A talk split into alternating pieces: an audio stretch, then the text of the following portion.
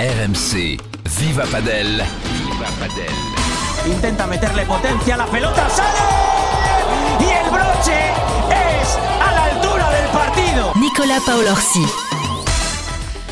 Hola Padelistas, Viva Padel, c'est votre rendez-vous Padel sur RMC avec nos partenaires Ed et Moon Safari, épisode 5 aujourd'hui avec notre pareja, les Galan et les Browns de la rédac, JT Perrault et Adrien Maigret, comment ça va les gars? Ça va super bien, hola Padelistas Ça, va, et toi Nico Ouais, en Bah, forme Le Ça top va, ça va. Qui est Galan, qui est les Browns Moi je suis galant moi. Oh, Moi je suis aucun des deux, moi. Je, suis, je suis mini, je suis- je suis mini Lebron. Toi t'es blessé surtout, t'es blessé JT Perrault, un autre coach paddle à la Big Paddle à Jet Academy à Bordeaux et Adrien, joueur de l'équipe de France parmi les meilleurs français. Je refais les présentations hein, pour ceux qui, qui nous découvrent. D'ailleurs, on a une annonce très sympa à faire aux auditeurs les gars. À partir d'aujourd'hui, Viva Padel, c'est un podcast inédit tous les 15 jours. Et ça, ça claque ça. Ah, ben ça, ça claque, c'est un bimensuel, c'est magnifique. Ouais, donc rendez-vous le mercredi hein, pour ne rien manquer. Vous avez déjà plein d'épisodes dispo en ligne sur rmc.fr, euh, sur toutes les plateformes. Et très important, les gars, qu'est-ce qu'on demande à, nos- à nos auditeurs, JT et Adri? Il faut cliquer, il Alors. faut s'abonner, il faut écouter. Exactement, le petit pouce bleu, les likes, un petit j'aime, un petit commentaire. Euh, même vous réagissez avec nous, vous nous donnez les, les idées de, de thèmes euh, que vous voulez entendre dans Viva Padel. Et nous, on essaiera d'y répondre un maximum. C'est super important pour nous. Avant le sommaire, les gars, on a des petits cadeaux à faire gagner. Des paires de chaussures spéciales Padel. C'est un tout nouveau modèle. Les chaussures Motion Pro avec notre partenaire Ed.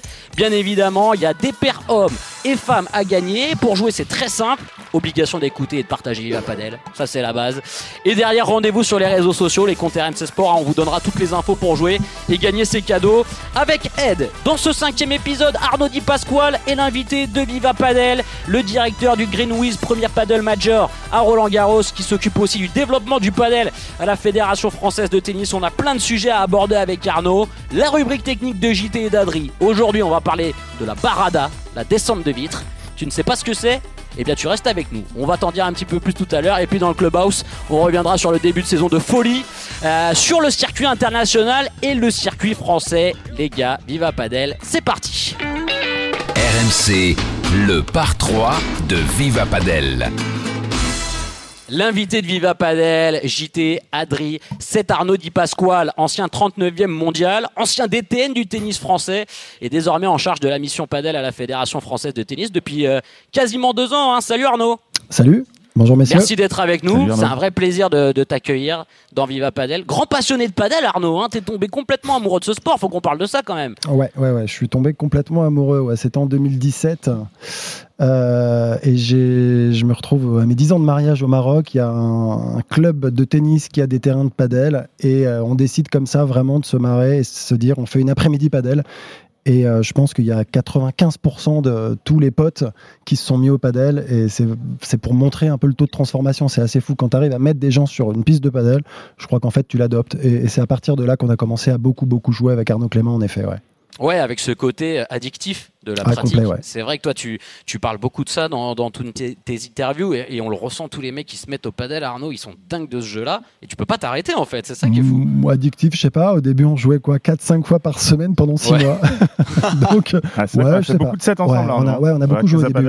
Non, c'était chouette. C'était une, super époque. On, a- on avait du temps et on a beaucoup, beaucoup, beaucoup joué. Mais, mais oui, c'est addictif parce qu'en fait, euh, c'est un, c'est un sport qui te fait croire très rapidement et c'est ce qui est génial.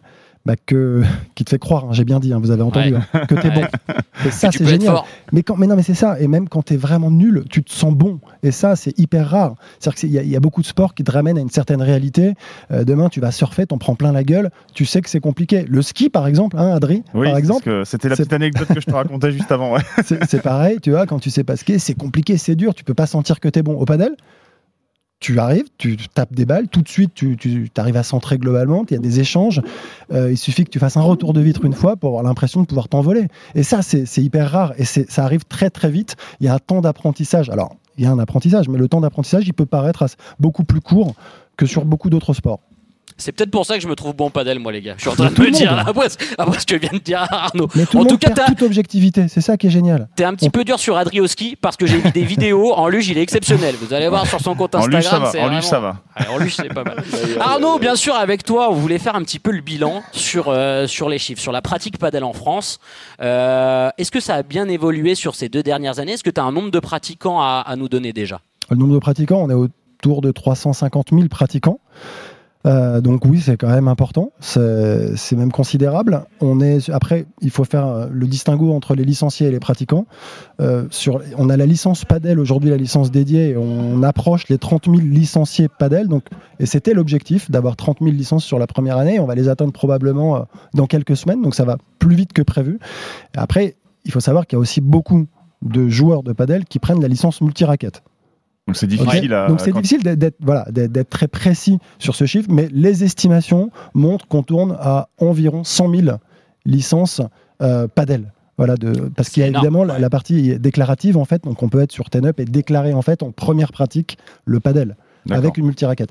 Donc, euh, donc ça commence à être quand même euh, très intéressant et très important. La croissance continue, continue en fait euh, d'augmenter de manière assez significative. Euh, mais pour plein de raisons. Enfin, ça, je pense que c'est parce que c'est un sport, c'est ce qu'on disait, super sympa, hyper accessible, ludique, qui a de plus en plus de pistes, heureusement, même s'il en manque euh, considérablement à certains endroits. Il y a quand même des territoires encore carencés, mais euh, ça fait partie justement un peu de la politique de développement. JT, justement, euh, qu'est-ce qu'a mis concrètement en place la Fédération française de tennis pour le développement du padel, notamment depuis qu'Arnaud a pris ses, prérogatives? Bah, Depuis 2-3 ans, il y a vraiment une accélération, à mon sens, du développement du. Euh, Moi et les autres joueurs, on a été ô combien critiques il y a quelques années parce qu'on on avait vraiment foi en ce sport et, il y a quelques années, on trouvait que voilà, le développement était, un peu lent et là, de forcer de constater que le bilan, il est super bon. Quoi. Alors, il y a eu plusieurs actions. Moi, j'en note plein. euh, euh, je vais parler pour moi, mais déjà, d'une chose, il y a eu l'équipe de France Senior Plus qui a été mise en place à Las Vegas. Il y a eu les matchs par équipe cette année. Euh, La fédération a mis les matchs par équipe. Ça a été l'é- l'énorme fête du paddle. Il y a eu la mise en place d'un diplôme spécifique paddle qui est le TFP et le DFMP. Donc maintenant, euh, pour être enseignant de paddle, il y a vraiment une formation pour être enseignant de paddle. La mission paddle FFT a été mise en place avec Alexia Dechaume, Yann Ouradou, Christian Collange qui sont référents et Marianne Vandel qui sont référents dans les territoires français pour faire découvrir le paddle. Et puis, euh, quand même, le- la cerise sur le gâteau. En 2022, le Greenwiz, premier paddle major à Roland Eh oui. Garros. Si on m'avait dit un jour que sur le Châtrier, cours mythique du Châtrier, il y allait avoir un tournoi international de paddle, franchement, j'aurais pas cru. Et je crois que c'est la plus belle des frissons là, rien que Bah, attends, des frissons. on, en- on en a- on- on en en parlait beaucoup avec Adri, tu vois. 2019-2020, je te dis, va, si à Roland Garros, on n'y croyait pas trop, ça a été mis en place. Et là, forcément, il faut tirer un grand coup de chapeau à la fédération qui a eu, euh, qui a mis en place ce tournoi-là. Arnaud va pouvoir euh, vraiment mieux en parler que moi, mais, mais c'est compliqué d'ouvrir le stade Roland Garros au mois de juillet. Il, il participe au développement de ce projet-là, il croit en ce tournoi-là, et euh, avoir un, un grand chelem de paddle à Roland, c'est Alors j'ai une petite anecdote moi pour euh, parce que j'ai Arnaud qui est en face de moi et donc euh, je voulais en parler. Premier stage équipe de France où il vient d'intégrer donc euh, l'équipe paddle euh, à la FFT. Euh, il nous avait annoncé euh, et à l'époque vraiment on n'y avait pas du tout de bruit de couloir, on, on, on s'y attendait vraiment pas du tout. Il nous avait annoncé que je sais pas si tu t'en souviens Arnaud que tu voulais un grand chelem à Roland Garros, un système de grand chelem comme au tennis et que tu voulais vraiment euh, euh, que, que ça se réalise. Euh, moi, j'avais une petite question. Est-ce que ça se, c'est quelque chose qui, est-ce que tu as été influent sur ce, sur ce choix? Est-ce que ça, il y a eu des discussions ou est-ce que c'est du hasard tout simplement qu'il y ait eu ce Roland Garros et du coup, bah, cette petite anecdote là euh, que j'ai de toi qui me dit, qui nous dit comme ça, euh, voilà, moi je veux du deux ans après, ça se réalise quoi. Ouais. C'est fou. Non, non, non, écoute, euh, pour répondre à ta question, est-ce que j'étais influent Euh, J'espère. Quand même. J- J'espère. En est tout cas- modeste, cet Arnaud. Non, mais j'ai été surtout, j'ai été surtout ambitieux en fait. Euh, et en fait, quand je suis arrivé à, à la mission Padel, Gilles Moreton et Amélie Oudéa Castera, qui euh, m'embauchent à ce moment-là, me demandent d'être ambitieux pour le padel. Euh, Qu'est-ce que moi je me dis le, rêve ultime, c'est quoi? Euh, C'est si on veut mettre aujourd'hui cette discipline dans une autre dimension, bah, c'est d'avoir un tournoi au stade Roland Garros. Point. En fait, pour moi, c'est. Alors après, de là à vous dire que ça irait si vite, ah, Ah ouais. j'étais aussi quand même assez sceptique. Là, tu nous as bluffé nous. hein. Mais, mais en fait, l'idée, ça a été tout de suite de dire, OK, il y a un plan de politique sportive que, que j'ai présenté, avec, euh, comme euh, évidemment, euh, comme fait d'armes, c'était vraiment ce, ce tournoi un peu en, en- qu'il qu'il fallait absolument, me semble-t-il, pour absorber, pour, pour euh, essayer d'attirer un petit peu tout le reste, c'était d'avoir ce tournoi au Stade Roland-Garros. Maintenant, c'était pas gagné d'avance parce que euh, vous connaissez le contexte international quand même très compliqué entre le World Padel Tour, premier Ouais. padel, c'était quand même un sacré bordel, ça allait de moins en moins, mais euh, c'était quand même à ce moment-là très compliqué et, euh, et- et il fallait être courageux enfin, pour, pour y aller, pour s'imposer aussi. On a fait ça dans un temps très réduit, honnêtement. Euh, ça a été très compliqué quand vous dites euh, ça, ça c'est allé très vite. C'est-à-dire qu'on a organisé un major, donc un grand chelem, hein, en, en trois mois. Euh, c'est quasiment ça. C'est une prouesse là. Donc, franchement, alors il y a des équipes à Roland qui, qui connaissent hein, les métiers et qui sont fantastiques et qui ont, qui ont- qui ont- qui ont parfaitement bossé. Mais, euh, mais voilà, après le résultat, l'identité, enfin, vous l'avez vu, hein, vous les gars, enfin, j'espère que vous avez apprécié. Et l'idée, c'est de renforcer tout ça, c'est d'aller plus loin maintenant. Voilà, Euh, justement, j'allais poser la question, Arnaud. Euh, sur quoi on peut capitaliser grâce à ce genre d'événement? Grâce au Greenwich Paris Premier Major, grâce aussi au Human World Paddle Tour qu'on n'oublie pas, sûr, hein, qui sûr. accueille une étape Oui, à, Toulouse. bien Donc sûr. on a, on a les deux plus grands circuits mondiaux et avec les deux plus, deux plus grands des tournois qui sont en France. C'est quand même énorme. Qu'est-ce que ça peut amener à la pratique quoi Bah, en fait, moi, au début, euh, par- quand je suis arrivé, j'ai beaucoup échangé avec euh, un peu tout l'écosystème et différents acteurs. Euh, donc, euh, il y a une cohabitation privée-publique, on le sait, hein, dans, dans le padel, euh, avec les, les joueuses, les joueurs. Et en fait, ce qui ressortait quand même, c'est la Fédé communique pas assez, globalement. Moi, c'est ce que j'entendais, ça Ouais. communique pas assez. Oui. Bon, euh, quand tu fais un grand chelem de padel à- au Stade Roland-Garros, euh, je vois pas ce que tu peux faire de plus en termes de com. C'est euh, la plus belle vitrine qu'on peut avoir. Et, euh, aujourd'hui, c'est pour ça, ce qui nous importe le plus, c'est vraiment de nous inscrire dans le temps. On est allé très vite, on a voulu planter le drapeau, ça a été ça hein, l'année dernière. Et maintenant, c'est renforcer un petit peu tout ce qu'on a mis en place. C'est avoir euh, bah, plus de public parce qu'on était en Ah plus ouais, le week-end du te dire. 14 juillet, c'était pas simple. Ouais. Mais on n'avait que cette date possible. Encore une fois, on devait s'insérer dans, dans le calendrier du World Padel Tour et avoir une date libre dans ce calendrier. Là, la date est début septembre, c'est la rentrée, c'est du 3 au 10 septembre. Et d'ailleurs, ch- petit changement de nom, plus simple, Greenwich Paris Major. Plus simple. Très bien. Ah oui. Hein Ouais, le GPM. Excellent. Je vais, je pouvoir supprimer parce c'est que plus simple, on c'est plus simple pour nous. c'était un peu long, ça nous faisait perdre 10 minutes de podcast à chaque fois. vous vous êtes tous trompés là en plus, donc euh, c'est bien. Maintenant, c'est Greenwich Paris Major. Premier panel, si vous voulez, vous pouvez le, le rajouter à la fin. Ça sera le cartouche, mais bon, voilà, ça sera sur le logo évidemment.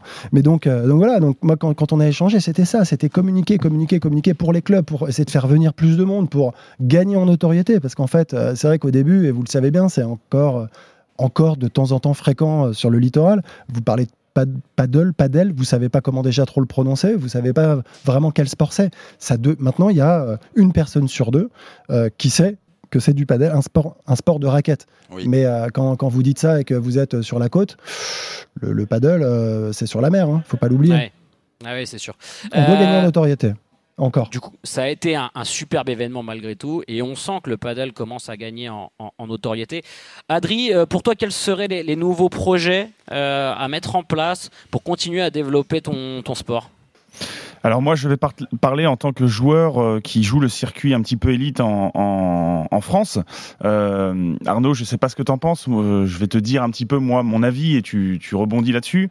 Euh, pour moi, la fédération aujourd'hui devrait arrêter d'organiser les 4 P2000, euh, laisser les P2000 au club les clubs qui souhaitent l'organiser, euh, qui souhaitent eux mettre du prize pour cette compétition et se concentrer plus sur les tournois FIP et peut-être proposer plus de tournois FIP. Le FIP, c'est vraiment le futur challenger euh, du circuit international. C'est ce qui est en dessous les majors euh, de premier padel. Et peut-être organiser plus pour que les joueurs aillent plus vers l'international et qu'ils soient pas obligés forcément de voyager un petit peu partout dans, dans le monde. Non, mais tu as raison, c'est un parti pris. Je pense qu'il y a des étapes en fait. Et qu'au début, en effet, on était plus sur, une, sur euh, cette phase de devoir peut-être un peu structurer le circuit français. Voilà. Et, euh, et, et aujourd'hui, en effet, maintenant que ça se professionnalise, parce que ça aussi, c'est quand même assez nouveau, euh, c'est quand même assez récent. On peut pas aujourd'hui mettre la charrue avant les bœufs, mais, mais est-ce que c'est peut-être pas le moment, en effet, de, repenser un peu cette structure euh, de compétition à l'international? Pourquoi pas? Enfin, là, encore, une fois, j'écoute et je trouve, je trouve ça intéressant. Il faut qu'on soit très ouvert. Et là-dessus aussi, j'insiste, c'est-à-dire que et, je m'adresse à JT et Adri, ils le savent. Moi, j'ai déjà discuté avec eux, mais euh, c'est pas des paroles en l'air. C'est-à-dire que on, essaie de faire plein de choses. Euh, quand, c'est, quand on est au démarrage de quelque chose, quand euh, on est au lancement, enfin comme ça, d'une, activité, d'une discipline en plein essor, on fait des erreurs. Parce qu'on n'a pas d'antériorité, parce qu'on n'a pas de recul sur Bien ce sûr. qui se fait. Et on a beau, on a beau se comparer, et c'est ce que je disais à Adrien hors antenne, à l'Espagne ou l'Italie, on n'est pas l'Espagne et on n'est pas l'Italie. On n'a pas le même modèle et on l'aura jamais. On est encore loin des Italiens. Mais- Alors je, parce qu'on voit, on voit même que les Italiens ont changé le nom de leur fédération. Ouais. C'est ça qui est pour Bien te sûr. dire un petit peu l'impact du truc. C'est la fédération de tennis et, Et, de, de padel, paddle, ouais, ils ont désormais. mis paddle dans le mot, euh, dans le mot fédération. ouais. Bah ouais, c'est un signal très fort qui a été envoyé, mais ils sont déjà à quasiment 7000 pistes, mais le modèle économique n'est pas du tout le même. Donc en fait, c'est pour ça qu'on ne peut pas se comparer en fait à eux. Mais pour répondre en tout cas à Adri, euh, en effet, il y a eu cette volonté jusque-là d'être à l'organisation des P2000 pour essayer de bah, d'avoir des P2000 dignes de ce nom, enfin en tout cas avec des, des conditions d'accueil euh, et un service aux joueurs qui soit respectable Ce qui a été largement amélioré sur les dernières sur saisons. les dernières années. Maintenant, euh, est-ce que, euh, c'est une discussion qu'il faudra en effet qu'on ait, euh, pourquoi pas, est-ce qu'il ne faudrait pas maintenant plus de tournois internationaux, donc plus de tournois FIP sur le territoire? Il y en a trois, il en faudrait peut-être 5-6. Moi, je pense qu'on est une nation qui doit en avoir plus. Mais il faut, encore une fois, les, les choses doivent se faire par étapes. Mais en effet, ce sont des budgets qui sont alloués, pourquoi pas les allouer ailleurs? Mais ça, attention, il y en a, il y en a qui, qui râleront toujours. C'est-à-dire que Et si on le fait, en fait, ce que, Adri, il faut que les choses soient claires, ça veut dire que là, on oriente cette politique vers des tournois FIP pour une minorité de joueurs, on est d'accord, versus beaucoup d'autres joueurs qui pourraient se sentir un peu pénalisés d'une certaine manière de ne pas avoir les mêmes services sur un P2000. Oui, T'es d'accord après sur les P2000, il peut y avoir très bien une charte qui est. Qui est... Un cahier des charges, voilà, bien sûr, à respecter. oui, mais il pourra pas être aussi important, les clubs pourront pas. Parce que là, ce Ah, qui je est suis quand pas sûr. Par alloué- exemple, je sais pas JT ce que tu en penses toi, par exemple euh, au Big Paddle là où tu euh, Alors, tu enseignes. Est-ce bah, que tu moi- serais moi- pas capable d'organiser un P2000 Bah, si, tu veux, savoir, nous on a pris le parti pris au club de ne pas organiser de P2000 et de ne pas organiser de P1500, mais plutôt d'organiser un tournoi international. Donc on organise un tournoi international, un FI Prize, du 19 au 23 avril à Bordeaux. Euh, pourquoi? Parce qu'on pense que pour le développement de la pratique et aussi on est assuré d'avoir un très beau plateau. C'est-à-dire que les P2000, ils vont être délaissés au fur et à mesure, comme l'a dit Arnaud, le paddle se professionnalise de plus en plus et donc les 20-30 meilleurs joueurs français, qu'est-ce qu'ils vont faire? Ils vont aller jouer le circuit international comme ça se fait au tennis. Donc moi, tu le sais Adri, je partage ton avis. Je suis pas sûr que euh, si on laisse euh, les clubs organiser les P2000, pff, ben, je pense qu'on peut avoir aussi des P2000 de qualité. Et, euh, et organiser que la fédération organise 4 FIP, comme peut y avoir en Cannes et au Roussillon, comme peut y avoir à Bordeaux. Bon, ce qu'il faut savoir, c'est que la fédération aussi nous aide à les organiser. Moi, la fédération me donne une subvention pour organiser ce tournoi-là. Mais je pense que pour le développement aussi des meilleurs joueurs, parce que les P2000, c'est quand même pour les joueurs élites, Bien sûr. ben, je pense que ça serait bien voilà, de, de, Mm. de lancer un peu cette catégorie-là et un peu avoir comme un circuit de tournoi en France. Avant premier paddle major, et bien on, a, euh, on a un petit tournoi de préparation international. Voilà, je pense Parce que que, là, ça on- va dans on- la lignée des choses. On le voit là sur les sur les derniers P2000, là sur le, le dernier à Bordeaux, il manque six joueurs de l'équipe de France quand même et, et Bastien et moi on l'a fait uniquement parce qu'on n'a pas Parce que été pris pas au. Exactement. Sinon, il n'y aurait pas eu un membre d'équipe de France sur le tournoi élite organisé par Mais la ça, Fédé ça, c'est sur un- c'est la suite logique. Ouais. Tu Oui. vois, aujourd'hui, que les P2000 soient désertés par les tout meilleurs pour aller jouer des tournois internationaux, moi, ça me choque pas du tout. Au contraire, c'est plutôt même bon signe. Au contraire, c'est- ça veut dire que euh, les meilleurs ont progressé, évoluent vers le circuit pro. Très bien. Enfin, et au départ, et, au départ, je sais qu'il y a encore quelques années, il y a presque un peu l'obligation de jouer les P2000. Là aujourd'hui, c'est plus du, enfin, en tout cas moi, de mon point de vue, c'est pas du tout le cas. Au contraire, le but, c'est que vous alliez jouer à l'international et que vous progressiez, que vous alliez dans le top 100, top 50 et puis que le plus haut possible. Mais après, juste JT aussi pour revenir sur les tournois FIP, moi je- j'entends et oui, il y a des subventions de la, de la Fédé en effet pour accompagner l'organisation des tournois, mais c'est aussi le cahier des charges euh, de la FIP elle-même qui Oui. est compliqué aussi à, à tenir. Il y a un modèle équipe- économique sûr. qui est très très difficile. Et moi, je, je sais que j'ai eu beaucoup beaucoup de, de coups de fil avec euh, pas mal de, de boîtes qui voulaient organiser euh, des tournois FIP, mais vraiment, quand je dis beaucoup, je parle de 6-8 tournois en plus, et, et j'y croyais beaucoup. On m'a rappelé en me disant c'est impossible. On va perdre de l'argent à chaque fois. Même on sur voit des pas comment. promotion Ouais. sur les plus petites Non, mais catégories. après, sur les plus petites catégories, ils ne voulaient pas forcément. Ah ouais. Ils Parce voulaient que- pas forcément. Parce que là aujourd'hui, les joueurs, nous par exemple, nous les joueurs français, gagner un FIB promotion, c'est c'est- il y a un vrai intérêt sur les points pour pouvoir après en- intégrer les plus grosses catégories. Il y aurait- il y aurait- on en reparlera tout à l'heure. Il y a des Français d'ailleurs qui ont gagné un, un FIP promotion. Arnaud, tu parlais tout à l'heure des, des 7000 pistes euh, en Italie et des quelques carences qu'on pouvait euh, avoir en France. Est-ce qu'on a quand même une augmentation des constructions des, terrains de, de padel euh, en France? Est-ce qu'il y a des régions où voilà, c'est plus difficile encore de pratiquer le padel et la Fédé veut mettre l'accent pour développer la pratique? Ah, oui, c'est ce que je disais, il y a des zones carencées, évidemment. Enfin, quand on voit le bassin de population dans l'île de France et le nombre de pistes, il y a un vrai sujet. Il y a un vrai sujet. Maintenant, euh, maintenant, quand on voit aussi le modèle économique, c'est un autre sujet. Et, et- et on sait bien que, vu le foncier, euh, aussi, trop coûteux vu le, le- le prix des pistes sur l'Italie. Et j'ai échangé justement avec mon homologue euh, italien il y a quelques semaines. Je lui demandais qu'est-ce qui s'est passé, comment, quel a été le déclic, Euh, pourquoi vous êtes à quasiment 7000 pistes? Bah, il m'a dit le, le Covid nous a aidés. Premièrement, voilà, ça a été sa première réponse en disant ben, c'était une pratique euh, donc euh, qui était euh, acceptée euh, pendant euh, pendant les confinements. Donc, euh, donc ça, ça, ça a boosté. Et puis, euh, surtout, les, les sportifs, les athlètes, donc euh, Totti et compagnie, qui se sont mis à jouer à fond et qui ont beaucoup communiqué dessus, mais sans qu'on le leur demande, en fait. Et en fait, ça a été ces, ces- ces deux points. Mais qu'est-ce que la Fédé italienne a vraiment mis en place? J'ai pas entendu grand chose. C'est-à-dire qu'après, euh, et, et ce qui, m- ce qui m'expliquait aussi, c'est qu'il y a beaucoup de structures privées, certes, mais il y a surtout 70-80% des, terrains, des pistes de padel qui ont été construites quand même euh, dans les clubs de tennis là-bas. Donc avec la possibilité en fait de- de- d'extension, de, d'étendre un petit peu tout leur club, ce qu'on n'a pas forcément ici. Et pour finir, euh, bon, le foncier est déjà euh, bien moins important là-bas, et le prix euh, des pistes aussi est beaucoup moins cher. Il est quasiment deux fois moins cher. C'est-à-dire, Quand il me parlait du, du prix d'une piste là-bas en Italie, c'était 30-35 000 euros la piste. Nous, on est à 70 000. Donc ça fait beaucoup à la fin. Ouais, ouais. Ouais, c'est sûr que, Mais sûr que ça, oui, il y, a- il y a quand même plus de 1500 pistes en France. Ça continue d'augmenter. Ça augmente. Enfin, je veux dire, il y, a- il y a de plus en plus de construction. Évidemment, on sera très largement, je pense. euh, euh, enfin, l'objectif des 2000, on, on va l'atteindre très rapidement. Mais maintenant, faut, en fait, faut pas s'arrêter à ça. Mais en fait, ce que je veux dire, c'est que c'est un sujet. euh, Le développement des infrastructures, c'est pas si simple. Il y a oui des, des zones quand on va. euh, J'allais dire, on parlait de l'Île-de-France, mais même en Normandie, enfin, il y, a- y très- il y a très peu de pistes quoi, en dehors de- du sud, de l'Occitanie, la Nouvelle-Aquitaine. Oui, c'est très bien, la PACA aussi, mais sorti de certaines régions, euh, il en manque, il en manque. Maintenant, euh, il y a un modèle économique derrière, les gens veulent pas perdre de l'argent et on, et on peut les comprendre aussi. Donc on les accompagne, il faut essayer de structurer tout ça, mais ce que c'est pas si simple en fait. C'est pas si simple. Arnaud, on sait que, on sait que sur, le, sur les clubs de tennis qui souhaitent euh, avoir des, des terrains de padel euh, sur leur structure, euh, la fédération aide ces Mhm. clubs-là. Est-ce qu'il y a une évolution aussi sur le, vers le secteur privé? Euh, Est-ce qu'il y a une évolution vers le secteur privé on, échange, on discute avec le secteur privé. Maintenant, est-ce que la question, pour être plus direct, c'est l'aide au développement des clubs et de la pratique qui s'appelle donc l'ADCP, euh, sera euh, ouverte aux clubs privés?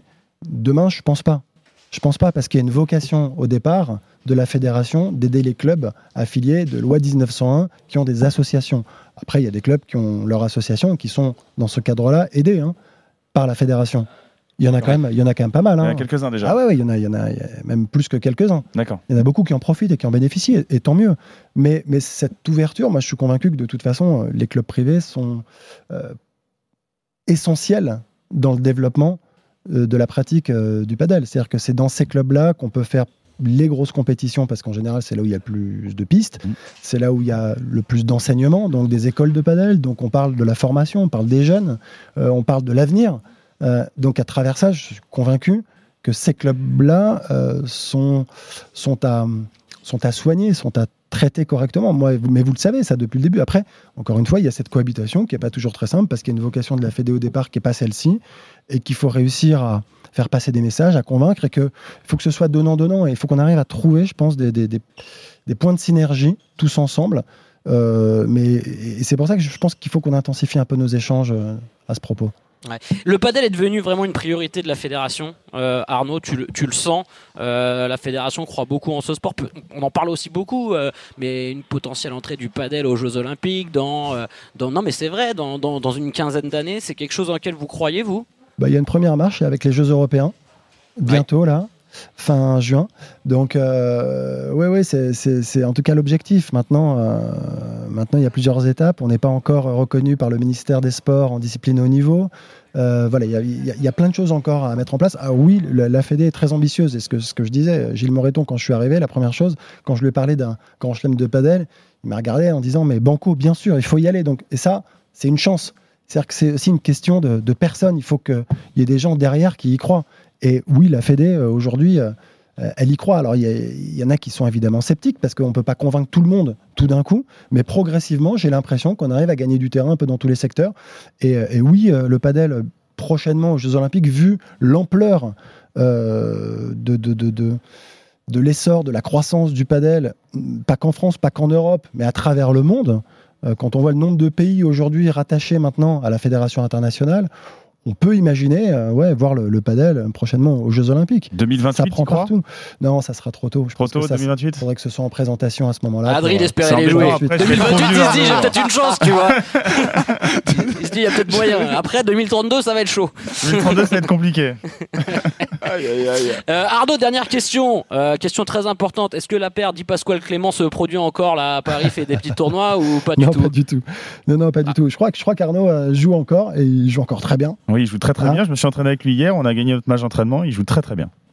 Tu veux dire que vous avez battu, tu peux le dire ou pas? Oui, on a battu euh, oh, la paire Oradou Mijana. euh, petite Ah oui, Ah, belle paire. Oh, oh la main, 3-7 à rien. D'accord. Non, ça, c'est bien On les embrasse, Voilà. on les embrasse, Yann et Thomas bon Salut les gars, bon- bonne émission.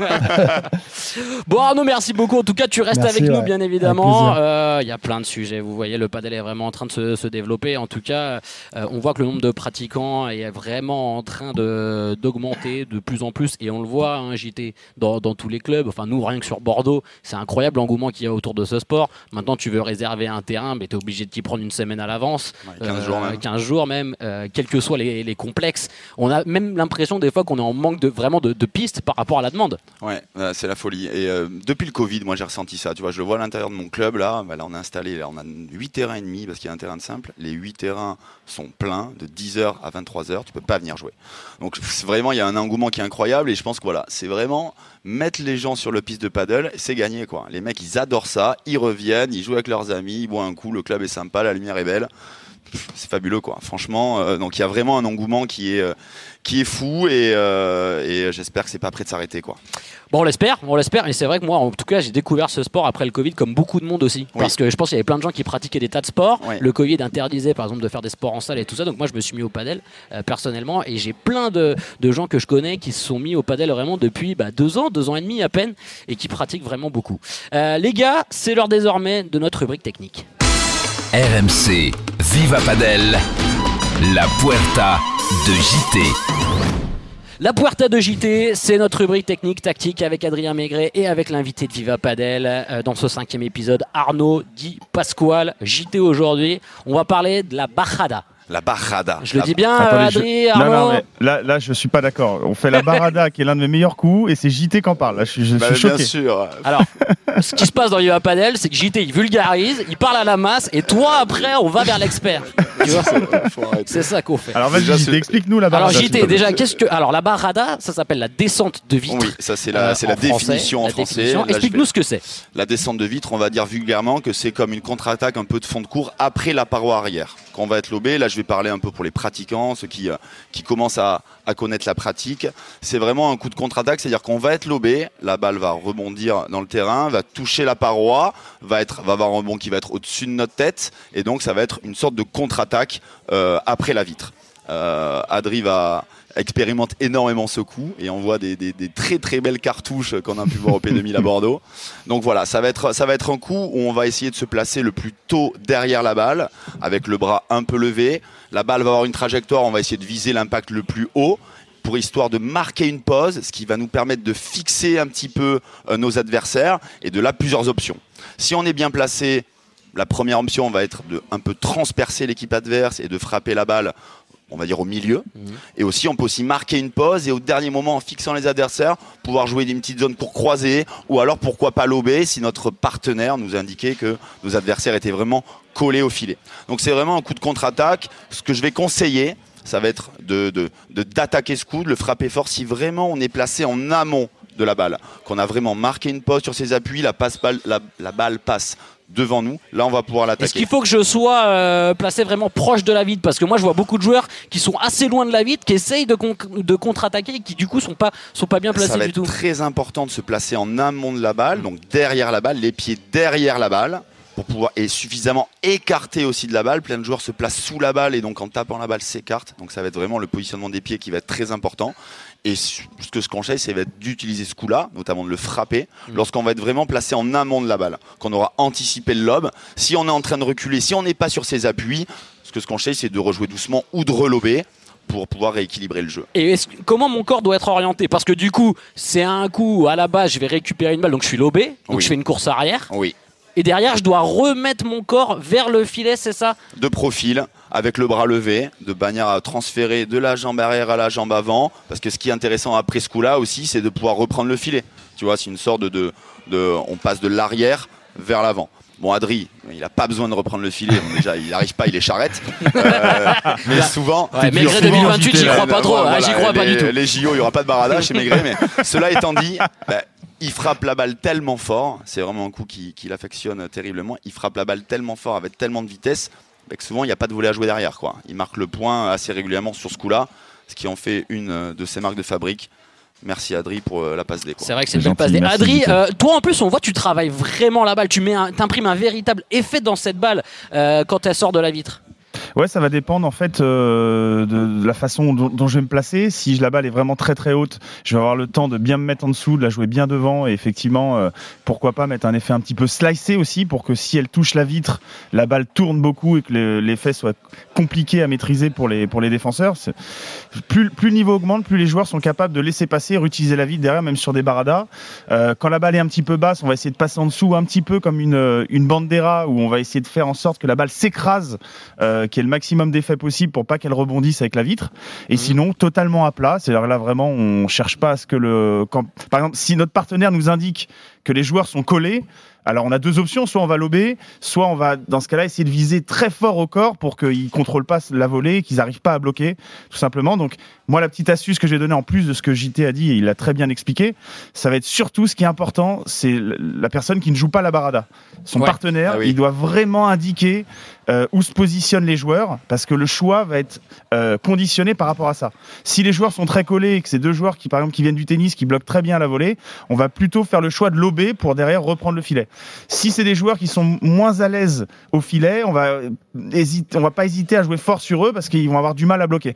Donc le choix tactique est important par rapport à l'annonce que fait son partenaire.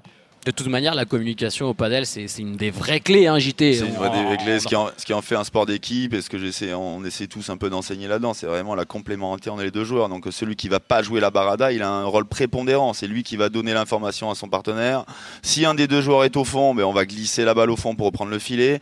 Donc c'est vraiment un sport de communication et, et on le voit sur le circuit international et ça parle tout le temps. Mm. Ça parle tout le temps, ça donne des infos euh, euh, et notamment sur ce coup-là, le joueur qui va jouer la barada va être dos au jeu un petit peu, donc va pas voir forcément ce que, ce que font les adversaires en face. Donc la communication de son partenaire est, est prépondérante. Arnaud, La barada d'Arnaud crois, Di hein. Pasquale, elle est comment Elle est comment la barada d'Arnaud Di Pasquale je, je vous écoute, vous en parlez tellement bien, c'est magnifique. non, mais c'est sublime. Je, je, vous- je bois vos paroles. Et, et- et- et en fait, la réalité, c'est qu'on a l'impression, là, quand vous en parlez, qu'on est tous très bons là, en barada. Et en fait, la réalité, elle est souvent Ah ouais. Ah non, moi, je- ah, moi j'envoie des saucisses hein, dans Mais tous oui. les sens. Ouais, Ah, des je suis- saucisses, mais en général, droit dans la vitre. ah bah oui, ah oui, je te. Oui. Et, et en fait, c'est souvent, et c'est ce que ça me fait marrer parce que je, je me, je, me, je me vois là quand j'étais euh, vraiment, enfin, tu, tu décrivais le truc euh, étape Oui. par étape, ouais, t'as la- tu te mets bien, t'es au top, t'es machin, puis t'envoies une bouse horrible et tu te loupes. Et en fait, tu le tentes quand même, même si t'es un peu moins bien, t'as envie de le tenter. C'est aussi le piège de ces coups, c'est C'est que vrai. tu, tu crois que t'es bien, mais souvent, bah, tu l'es pas, tu l'es pas forcément. Et ça se joue à, à trois fois rien. Il faut être super bien placé, c'est vrai. Ouais. Et mais Arnaud, t'as même pas demandé, tu joues à droite ou à gauche pour Moi, je nos joue à gauche. auditeurs hein. Je joue à gauche. t'es un joueur de gauche, donc du coup la barada important quand même, important. Coup d'attaque. C'est un vrai coup d'attaque en fait. Euh, vous parlez de contre-attaque et tout ça, mais c'est une vraie façon de gagner un point la barada. hein. Complètement, c'est une vraie façon de gagner un point. euh, c'est- c'est c'est un, un coup de contre-attaque, mais aussi c'est aussi un coup d'attaque. Et, et euh, plein de joueurs l'utilisent ou viennent glisser aussi un peu la balle. On le voit bien sur le circuit international où les mecs marquent une pause Ouais. et au dernier moment, sur un contre-temps, sur un contre-rythme, ils vont réussir à glisser la balle, notamment court croisé ou dans les petits côtés.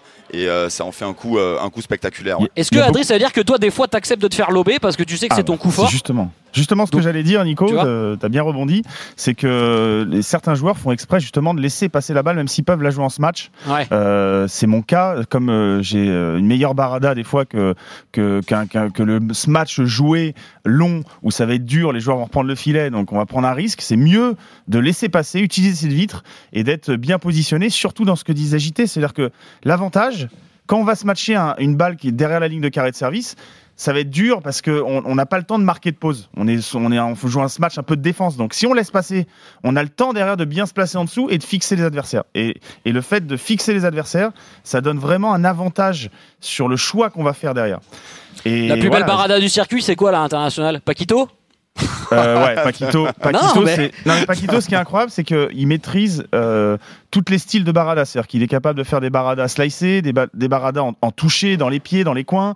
Il l'a fait à plat, il l'a fait en, en, en bandera un petit peu, en passant sous la balle. Donc il est, en tout cas, dans la, dans la variété de barada, c'est vrai que Paquito est très très fort. Barada, Et- le- coup droit et revers? On est d'accord? Tu peux la faire en revers, la barada. Ouais, Ouais. tu peux la faire en revers. ouais. Mais il y a moins de euh, possibilités en revers, j'imagine. Tu peux pas C'est un imprimer petit- les mêmes effets. C'est Ah, pas... dépend, techniquement, hein. c'est- Quand- quand on mécaniquement, s'appelle c'est plus Adrien- dur. Quand on s'appelle Adrien Maigret, on est Oh, capable de JT, tout faire. j'adore. C'est- C'est J'adore c'est quand le tu parles Mozart comme du ça. paddle. Non, forcément, voilà, on se retrouve, si on se retrouve en barada côté revers, on va essayer d'être plus conservateur et de et de- d'essayer de faire jouer le coup de plus. On va avoir plus de, ça plus de difficultés tu vas marquer le point sur une barada de revers que sur une barada de coup droit, bien entendu. Euh, je voulais demander à Arnaud quel était son coup fort, du coup, son gros point fort euh, sur le terrain. En tant qu'ancien tennisman, On- déjà, qu'est-ce que le physique, qu'est-ce que on amené on le parle, tennis moi déjà On me parle de padel Euh, bah Nous, non, mais notre jeu, c'est d'aller contrer, c'est d'être à la volée vachement. Enfin, je crois, on est- au, au début, on disait qu'on, enfin, je sais pas, on joue peut-être toujours pas padel d'ailleurs, parce que c'est ce qu'on nous a répété sans cesse. Après, je crois qu'on défend un peu mieux qu'au début, heureusement. J'ai connu Mais, ça aussi. mais globalement, c'est vrai que c'est, on a l'impression de se ruer tout le temps à la volée, d'essayer d'aller contrer euh, tout et n'importe quoi. C'était, c'était un peu ça. Mais c'est assez déstabilisant, je crois, pour les joueurs de padel en général. Attends Arnaud, euh, tu fais le modeste, mais moi je t'ai vu gagner des, sur des P1000 des pairs comme Max Moreau, euh, Non, Sébastien Corbelli à l'époque. C'est bien, c'est bien. Bonne émission, Maxime et ça Sébastien. fauche, Ça fauche. Mais euh, Arnaud, justement, alors euh, on a tendance à croire que quand on est tennisman euh, et qu'on va jouer au padel, tout est facile. Mais ça, tu peux nous confirmer que ça l'est absolument pas. Bah, c'est- Non, mais c'est ce qu'on disait un peu en début d'émission. C'est-à-dire que tennis ou pas tennis, on a l'impression d'être bon. OK Alors, peut-être encore plus quand on vient du tennis. Ouais. Mais il y a un danger, c'est qu'on est à contre-courant de tout ce qu'il faut faire. C'est-à-dire que forcément, on commence par le smash et donc euh, la volonté de frapper comme un benet tout le temps et se dire que c'est comme ça qu'on va finir un point.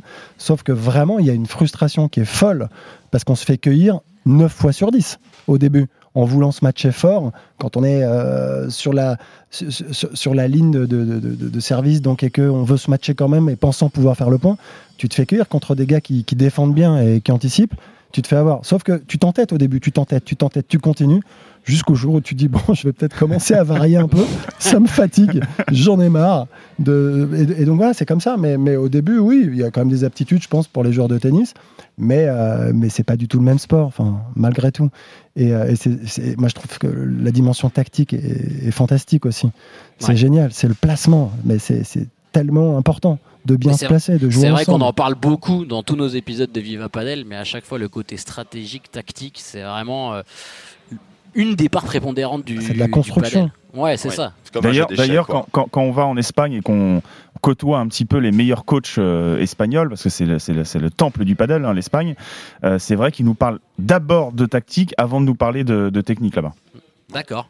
Ok, ouais, c'est vraiment. Tu peux gagner un point que grâce à la technique. Bien sûr. À la tactique, Après, La tactique, quoi. Après, je sais pas ce que vous en pensez, mais sur le, sur le niveau, là, les derniers matchs que, que j'ai vus, on, on rentre dans une dimension physique quand même qui est aussi phénoménale. hein. Ah, C'est incroyable. Là, quand on voit les Coelho et compagnie, euh, c'est quand même impressionnant. Que- Bah, bah, justement, Arnaud, tiens, tu me tends une perche. Ouais. On va partir dans la dernière rubrique de Viva Padel, le Clubhouse, pour débriefer ce début de saison qui est incroyable. incroyable. RMC, le clubhouse Viva Padel. Viva Padel, l'épisode 5 avec Arnaud Di Pasquale. Et on va accueillir, les gars, un petit invité euh, qui est avec nous parce qu'on a beaucoup parlé de communication avec, euh, avec Arnaud. Euh, la communication autour du, du padel qui est, qui est en train de changer et la médiatisation aussi, bien évidemment. On a souvent dit que nous, Viva Padel, on était le premier podcast à s'être euh, monté euh, 100% padel, ce qui est vrai, mais il y a plein de contenus qui sont en train de se diversifier. Il y a bien évidemment Canal Plus qui diffuse euh, les, les- les plus grands tournois. Il y a un joueur pro français, Julien Serin, qui fait beaucoup de contenu sur, sur YouTube. Et il y a Léo Poulain qui a monté un podcast, La Chiquita, et qui est avec nous parce qu'il va s'entraîner avec JT toute cette semaine. Salut Léo, Salut à tous. comment ça Salut, va Léo. Bonjour. Excusez-moi Adrien et, euh, Et Arnaud, je vous entends pas du tout. hein. Oui, alors euh, Léo, Léo n'a pas trop de retour. difficile. Léo n'a pas, ouais, ouais, Léo n'a pas trop de Je ferai le- retour. je ferai le traducteur. on va t'inquiète faire, le, pas, on va faire le traducteur. Bon Léo, explique-nous un petit peu ton projet. Déjà la Chiquita, c'est un podcast très sympa. Euh, toi, tu t'es vraiment focalisé sur les personnalités qui font le, le monde du, du padel. Donc c'est pas du tout le même contenu que vous avez trouvé par exemple chez nous dans, dans Viva Padel. Euh, pourquoi tu as décidé de t'investir là-dedans? Et en plus, tu as un petit challenge perso, c'est de rentrer dans le top 500, c'est ça? Euh, alors, premièrement, concernant euh, le podcast, euh, je me suis beaucoup inspiré du podcast de Génération Do It Yourself. Je ne sais pas si tu connais de Mathieu Ouais. Stéphanie, Ouais. euh, où il interviewe beaucoup d'entrepreneurs, etc. Donc, moi, je suis passionné par ça, de vraiment décortiquer les personnages. Euh, et donc, ce podcast a pour but de passer par différentes personnalités, que ce soit des entrepreneurs, des joueurs pro de padel, euh, des, des personnes qui veulent monter des clubs de padel. Donc, un petit peu dégrossir tout l'horizon du padel. Et en second temps, ce qui est génial, c'est qu'en fait, euh, ça apporte de la valeur, je pense, à ceux qui écoutent ça et à moi-même, parce que la plupart des questions que je pose, je connais pas les réponses. En Ouais. Parce que toi, t'es à la base, t'es un tennisman. fait. Ouais, ouais, C'est ça, un grand dingue de tennis. yes. Et bah, comme Arnaud Di Pasquale et plein d'autres, bah, ça y est, t'es tombé amoureux du padel. Totalement, ouais. Après, j'ai eu un faible niveau euh, comparé à Adrien. J'étais 3-6 au tennis. Donc, euh, petit niveau. Je crois comme JT, JT t'as été 3, je crois. aussi. Non, non, non, 2-6 moi quand même. Ah. Respecte-moi, Oh là là respecte-moi. Oh là là là, Ça on va grosse différence entre niveau, 3 alors, 6 et ce 2 6 week-end. quand Ça même. va, Adri, t'as été, t'as été, t'as été moins 4 pieds planchers, ça va, détends quoi. Euh, Léo, parle-nous un petit peu des premiers épisodes que tu as fait là dans, dans la Chiquita, que les auditeurs de Viva Padel viennent écouter. Euh, qui t'a reçu comme invité euh, Voilà. Alors, il y en a eu pas mal. Par exemple, il y a eu Bastien Blanquet, Jérémy Scatena, euh, Camille Pain, une ancienne joueuse de tennis pro qui euh, Ouais. s'est reconvertie au padel. Donc, il y a eu 12 épisodes de sortie à l'heure actuelle, dont celui avec JT Pérou, qui est l'un de mes préférés quand même. Ah, t'es un amour. Ouais, t'es obligé de dire, t'es obligé de dire ça. Il est à côté de toi, donc euh, peut pas dire autre chose. Euh, voilà, euh, va y avoir de gros gros invités à arriver euh, dans les prochaines semaines. J'avoue que j'ai deux objectifs, il y en a deux que je veux absolument faire passer. Euh, Il y a Adrien aussi que j'ai conta- contacté, Arnaud j'aimerais beaucoup aussi, il faut que je lui envoie un message. Et euh, il y en a deux que je vise, c'est Zidane et Tony Parker. Donc ils vont pas être Ouais. évidents à faire passer sur Ouais. le podcast, mais euh, c'est l'objectif. Écoute, euh, c'est un bien bel objectif, Léo. Tu restes avec nous, euh, nous aussi, hein, Zizou. Euh, Zizou, si t'as envie de parler padel, on est là. On est là. a essayé aussi, nous. Euh, ouais, pas de réponse. Pas de réponse de Zizou pour l'instant, mais, mais on espère. Euh, Viva Padel, l'épisode 5. On est du coup avec, avec Arnaud Di Pasquale, euh, toujours, Adrien Maigret, JT Perrault et donc Léo Poulain, euh, qui a monté un, un podcast, La Chiquita. On voulait débriefer, les gars, bien évidemment, le, le début de saison. Euh, début de saison incroyable, vraiment. Enfin, j'ai l'impression, moi, j'ai regardé beaucoup de matchs, j'en regardais déjà beaucoup l'année dernière, mais, mais Arnaud en parlait tout à l'heure, qu'on est arrivé dans une autre sphère, euh, dans une autre dimension, quand on voit les matchs de très haut niveau à partir des quarts de finale du World Paddle Tour, des grands tournois, euh, là du, du, Major au Qatar, là pour le, premier paddle. Premier tournoi sur le World Paddle Tour remporté par la paire Coelho Tapia, euh, les jeunes qui ont tout éclaté. Et titre là, il y, a, il y a quelques jours à peine pour Stupasuk et, euh, et Martin Dineno au Qatar. Adri, quel bilan tu fais de ce début de saison pour l'instant? Alors le début de saison, il, il, est, euh, il est monstrueux. C'est-à-dire que là, vraiment, il y a, il y a trois paires qui se, qui se détachent et euh, qui, vont, euh, qui vont mettre un suspense énorme pour savoir qui va finir numéro un. Alors les Brand Galan, pour l'instant, euh, ont mal démarré la saison euh, par rapport à ce qu'ils font d'habitude. hein. Ils ont fait une saison exceptionnelle euh, l'année dernière en gagnant quasiment tous les titres. Euh, et là, ils ont perdu. Ils ont perdu contre euh, Coelho Tapia, premier duel. Ouais. Là, ils ont perdu contre Momo Gonzalez, Alex Ruiz En quart de finale, en quart de finale, voilà. Donc c'est une contre-performance quand même pour eux. Euh, donc ils, démarrent, mal, comme la saison dernière à Doha. Ils avaient perdu aussi euh, très tôt dans le tournoi, je crois en huitième ou en quart, pareil. Euh, donc on va voir un petit peu comment euh, forcément ces conditions-là à Doha, qui sont très très lentes, n'avantagent pas les Brand Galan, n'avantagent pas non plus Tapia, Ta- Tapia Coelho. C'est pour ça que que Dineno et Stupa ont réussi à, les- battre. On a vu d'ailleurs tout au long du match, je sais pas si vous avez vu le match, mais au début, euh, Tapia Coelho qui domine ce match assez largement, euh, il mérite largement de gagner le premier set, il le, remporte d'ailleurs, et après, les conditions se sont ralenties petit à petit.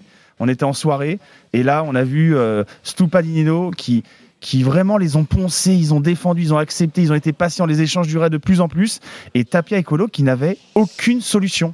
C'est-à-dire qu'à partir du moment où ils n'arrivent plus à taper en smash et à finir le point par leur smash frappé, en par 4 ou en par 3, ils ont plus de solution face à Stupadinino. Donc ça va vraiment se jouer en fait aux conditions cette année. C'est ça qui va être incroyable. Un peu à l'instar du, du- du tennis de l'époque euh, des années 90 où euh, on avait Sampras qui était injouable sur gazon, on avait euh, les Espagnols qui étaient injouables sur terre battue, ceux qui étaient meilleurs sur dur. Et ben ça va être un peu ça cette année au padel. Ouais. C'est-à-dire qu'on va avoir des joueurs qui vont vraiment sortir du lot sur certaines conditions. JT, est-ce qu'on peut dire déjà que euh, Galan et LeBron sont dans le dur? Ou c'est un peu trop tôt pour le dire? Ah non, c'est trop tôt. C'est trop tôt. Comme l'a dit Adri, je suis sûr ils vont rebondir. Ce qui est sûr cette année, c'est qu'avec les nouveaux changements de paire, on va avoir une Ouais, saison ouais, ouais. incroyable. Je suis persuadé que. J'étais sûr, que, enfin, sûr non, mais que Coelho Tapia allait marquer un grand coup, mais. Stupadino va être monstrueux. T'as deux mecs, là, Yangas avec Ouais. son partenaire, qui vont être Arroyo. monstrueux. Et Yangas Arroyo, Arroyo. on en avait parlé, hein, on en avait on en parlé. avait parlé. Euh, tu vas être heureux, mais Paquito Tello, euh, ils sont dans Non, le dur. alors, j'ai un là- petit sourire. Alors, Arnaud, là- Arnaud j'ai un petit sourire parce que je sais pas si t'as écouté les, premiers épisodes, mais j'arrête pas de leur dire que Paquito Tello ça va, ça, ça va rien donner. Franchement, ils sont nuls sur le début de saison, les gars. Bah, nuls, bien sûr. euh, voilà, Et pourquoi vous disiez quoi, vous, Adri et JT Non, on, dis- on disait qu'il y avait un Euh, potentiel de- d'être 4, 5e paire. euh, Ouais. Ouais. Je sais Euh, pas s'ils sont, je sais pas s'ils sont si complémentaires. Ça été- enfin bon, on- en tout cas le début de saison montre que c'est moyen, que c'est difficile. hein. C'est très moyen, c'est très moyen, surtout que ce qui est, ce qui est, ce qui est fou, c'est que Teo, on le reconnaît plus. C'est-à-dire vraiment, il a le niveau qu'il avait avec Chingoto et le niveau qu'il a avec Paquito, c'est mais le jour et la nuit. C'est-à-dire que vraiment, il passe totalement à côté des matchs. Sur le dernier match, Paquito est carrément passé à gauche Ouais. et il a mis Teo à droite. Ils ont réussi à s'en sortir. Au premier set, ils ont ils l'ont perdu avec Teo à gauche. Ils ont changé et finalement ils ont gagné en 2-7 derrière assez facilement. Et donc on a, on a perdu Teo en fait. Avec Paquito, il est, c'est plus du tout le même homme. Mais pourquoi? Pourquoi? Parce que il a un gars à droite qui travaille pas assez, qui, euh, je sais pas, qui lui laisse pas assez de place. Paquito prend trop de place sur la droite. Ça peut s'expliquer comme ça, comme le dit Arnaud, un manque de complémentarité? Ouais, je pense que c'est un manque de complémentarité, les styles de jeu qui, qui conviennent pas, peut-être de la pression parce que je pense qu'il ressent que Paquito euh, a envie de jouer à gauche aussi parce que là, sur le dernier match, c'est quand même le scénario, il est très très dur. Euh, quand tu joues à gauche, que tu perds le premier set et que ton partenaire te dit on change et que le match est gagné en 2-7 assez facilement derrière, Ouais. dans la tête, euh, c'est dur hein, pour des joueurs comme ça. euh, euh, Il y a besoin d'avoir confiance en soi pour, pour aller chercher des, des- des gros matchs. Euh, là, c'est très dur pour Théo. En tout cas, il a un début de saison très compliqué. Je pense que cette paire va pas tenir. Et ce qui va être intéressant, c'est de, de voir avec qui ils vont s'associer. Je pense qu'un petit Chingoto peut peut essayer de revenir un peu dans le game. Là, il joue avec Garrido, il a pareil, les résultats sont, sont pas, pas ouf pour le moment. Peut-être qu'on va voir un Paquito Chingoto. Moi, je mettrais un petit pari là-dessus. Ah, Ça serait pas mal. Tu vois pas les, les deux potes se remettre ensemble? Ouais, ça serait Non. un peu tôt quand même. Non, Ouais, je pense qu'ils ont joué, ils ont joué trop longtemps ensemble. Ouais, ils Euh, S'ils se d'autre remettent ensemble, c'est que vraiment ils n'ont pas eu le choix et c'est une question de, de, de points et pour être tête de série quoi. Arnaud, toi, euh, est-ce que tu as, des joueurs un peu coup de cœur là au très haut niveau, des mecs que tu as peut-être croisés, qui t'ont euh, qui t'ont impressionné, que tu adores dans le style de jeu, dans la personnalité Mis à part Adrien Maigret bien sûr. hein. Bien sûr. bien sûr, bien sûr. Écoute, euh, non, mais moi, j'ai parlé de Coelho là tout de suite parce que déjà euh, l'année dernière, euh, donc euh, à Roland, il m'avait vraiment impressionné avec euh, avec Bella. Je l'avais trouvé monstrueux, mais je trouve qu'il prend une place, euh, et puis il progresse encore. C'est pas juste un attaquant, enfin, je veux dire, Ouais. il fait tout. Et, euh, et je trouve que la dimension physique prend le pas un petit peu. Alors, euh, je, re- je reviens je, je suis confirme et je suis totalement en phase avec Adri. Ça dépend tellement des conditions. Et là-dessus, il va falloir insister parce que je pense que les, spectateurs, les téléspectateurs ont, je pense, trop tendance à penser justement que c'est tout le temps les mêmes conditions. Ah non. Et en fait, Ouais. c'est là-dessus qu'il faudra, je crois, parce que je sais que tu commentes un petit peu, Adrien, un petit peu. insister. Non, mais c'est vrai, de dire, voilà, ok, on, la moquette, c'est probablement la même, mais en fonction de la météo, de, de là où tu te trouves, c'est très des balles évidemment, ça- et ça joue considérablement euh, sur le niveau de jeu un petit peu de chacun. Et, euh, et Coelho, Tapia, là, m'ont impressionné, vraiment. Mais euh, en effet, dans des conditions très lentes, on a, on a vu Tapia progressivement quand même un peu sombrer, je trouve, euh, sur le dernier tournoi.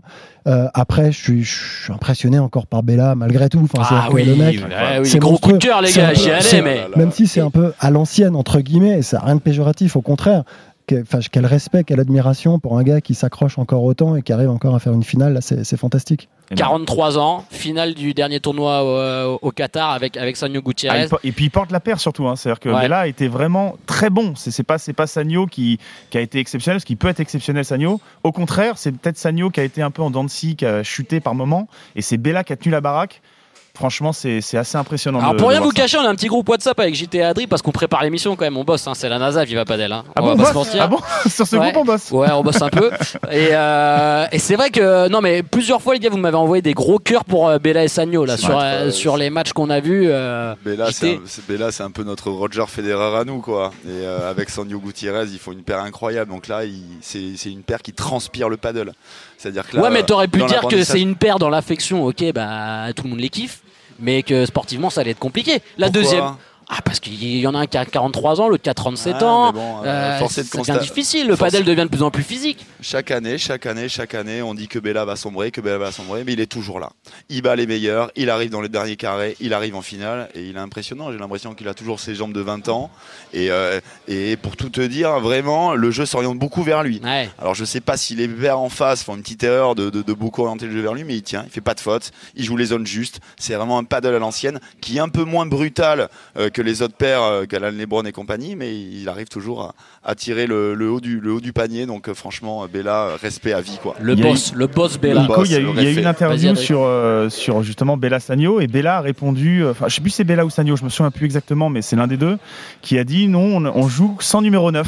Euh, Ouais, c'est ça. petit lien avec le, avec le foot. Ça, c'est les trouvé ça- Espagnols, ça. Bon, enfin, eux, ils sont argentins, mais. Mais j'ai trouvé ça incroyable parce que c'est vraiment la description de cette paire. C'est-à-dire que vraiment, on voit que il y a, les échanges vont être longs. Ça va, ça, ça va poncer, ça va défendre, ça va jouer les autres, ça va faire des chiquitas, ça va lober, ça va faire craquer les adversaires. Et c'est vrai que ça va être plus compliqué de finir les points. Mais là, euh, il a toujours, il a toujours dit et on l'a toujours vu que son petit point, point faible, pardon, on va dire petit point faible parce qu'il n'en a pas beaucoup, mais c'est le smash claqué euh, pour Ouais. la faire revenir dans son camp ou alors être capable derrière la ligne de, de temps en temps enclencher un peu à la Lebron. C'est son point faible. Et Sagno à droite, il est droitier, c'est beaucoup plus difficile, même s'il est capable de le faire de temps en temps dans les conditions rapides. Et donc, euh, ça va être intéressant de voir comment ils vont réagir aussi sur les conditions rapides, voir s'ils vont être capables aussi de s'adapter et de trouver la solution. Euh, Léo, toi, t'as un petit joueur coup de cœur là Depuis que t'as as commencé le padel, tu suis le Euh, je me suis mis à suivre le paddle depuis un mois là justement, Ouais. parce que je me suis rendu compte qu'on apprenait énormément en regardant les matchs à un niveau professionnel, que ce soit Ouais. sur les zones, euh, l'intelligence de jeu, mentalement aussi. Euh, donc moi je suis joueur de droite, donc LeBron évidemment il m'impressionne de ouf, Ouais. parce que sinon sur les autres joueurs de droite, je trouve ça sympa à regarder, mais c'est tellement intelligent, euh, tellement tactique que je m'ennuie un petit peu en regardant les joueurs de droite. Et par contre là mon gros coup de cœur sur le dernier tournoi c'était Stupa. Ah ouais. Euh, il joue, enfin j'ai trouvé qu'il jouait pas forcément hyper vite parce que les conditions le permettaient pas. Il va un poil plus vite qu'Adrien Maigret, j'ai l'impression, sur la piste. En, en vitesse de Mais il déplacement, je suis assez il d'accord. est- Il respire le padel, il fait jamais les mêmes choses, il a des zones différentes. euh, franchement, c'est, j'apprends énormément en le regardant jouer. Donc euh, ouais, je dirais Stupa euh, côté gauche et Lebron côté droit. Toi, tu frappes à la Lebron côté droit aussi Alors moi, j'ai jamais fait un par 3 de ma vie en tournoi. Ah ouais, bah pareil. pareil, bienvenue au club, mon gars. bienvenue. Euh, et puis les gars, quand même, on va parler un peu des résultats des Français aussi. Euh, on parlait tout à l'heure des FIP Promotion avec euh, avec Adri et, et Arnaud dans tout ce qui était promotion du padel sur le territoire français, de l'organisation de ce, ce genre de tournoi. Il y a une paire française qui allait euh, gagner un FIP Promotion. Alors c'est la plus basse division des FIP, c'est ça JT C'est ça, c'est la première catégorie du tournoi international. On pourrait comparer ça à un futur au tennis, tu vois. Et donc euh, Dylan Guichard et Manu Vives ont Ouais. pris le parti pris d'aller jouer un tournoi en Lituanie, à Kaunas. à Kaunas en Lituanie. Ils ont gagné le tournoi. Bravo à eux. Franchement, ils étaient tête de série numéro 2, je crois. Deux, ouais. Ils ont battu la tête de série numéro 1. Ils ont préféré aller faire ce tournoi international là plutôt que le P2000 de Bordeaux. Euh, je crois que les, voilà, ces joueurs-là ont, vraiment pris le parti pris euh, de s'investir à fond sur le circuit international. Et je trouve ça super, moi, pour, euh, pour ces joueurs-là. Donc, euh, ils ont pris 10 points. Le FI Promotion te permet d'engranger 10 points pour le, pour, le tournoi inter- pour le circuit international. Ce qui va leur permettre aussi de bénéficier de ça euh, pour les différentes wildcards qu'il peut y avoir dans les différents tournois, d'avoir une meilleure place dans les tableaux. Donc, euh, bravo à Dylan et bravo à Manu qui, euh, qui sont allés en Lituanie gagner ce tournoi. Adri, c'est un signal fort ça, des Français qui gagnent un tournoi international. Euh, c'est vrai qu'on a, bah, on n'a pas l'habitude de voir des Français poser avec le trophée, même si Oh, je, c'est, vous trouve, je vous trouve un petit peu dur. L'année dernière, il y a quand même euh, Jérémy Scatena qui en a gagné. c'est vrai. Euh, il y a eu des grosses performances de Benjamin Tison dans les tournois internationaux. Alors, il faut mettre un degré. Alors, c'est une, c'est une très belle performance qu'a fait euh, Dylan et Manu, et je les félicite. hein, c'est un FIP promotion. Euh, c'est la plus petite catégorie. Ils étaient tête de série numéro 2, donc ils ont fait une perf. Ils ont failli. Je vais quand même le dire, ils ont failli se faire éliminer dès le premier, premier tour. Il y a une petite, Ouais, ouais, une, ouais, petite, ouais. une petite frayeur. Alors, ils ont fait ce tournoi parce que, ils, parce que Dylan et Manu n'ont pas été pris à Doha. Leur objectif principal, c'était de jouer Doha, le Major. Malheureusement, ils n'ont pas pu rentrer. Euh, du coup, ils ont pris la décision d'aller faire le FIP promotion au lieu de- du P2000. Je pense que c'est un très bon choix parce qu'on va être tous à la chasse aux points.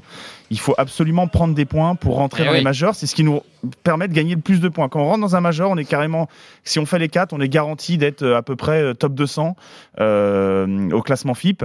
Et donc voilà, c'est ça va être la chasse aux points là. Tous les prochains tournois, tout le monde va les faire. Le niveau a, entre l'année dernière et cette année euh, c'est là où c'est une performance de gagner un FIP promotion. C'est que le, le- le- le niveau a fait x2, v- voire x3. C'est-à-dire que l'année Mhm. dernière, un FIP Star, par exemple, qui est l'une des plus grosses catégories des FIP, ça- n'a plus rien à voir avec cette année. Les FIP Stars, il va y avoir des joueurs qui vont être proches de la 50e place mondiale, ce qui n'était pas du tout le cas l'année dernière. Donc maintenant, gagner un tournoi FIP, ça va être une vraie prouesse, en tout cas, sur, ce- sur cette nouvelle saison.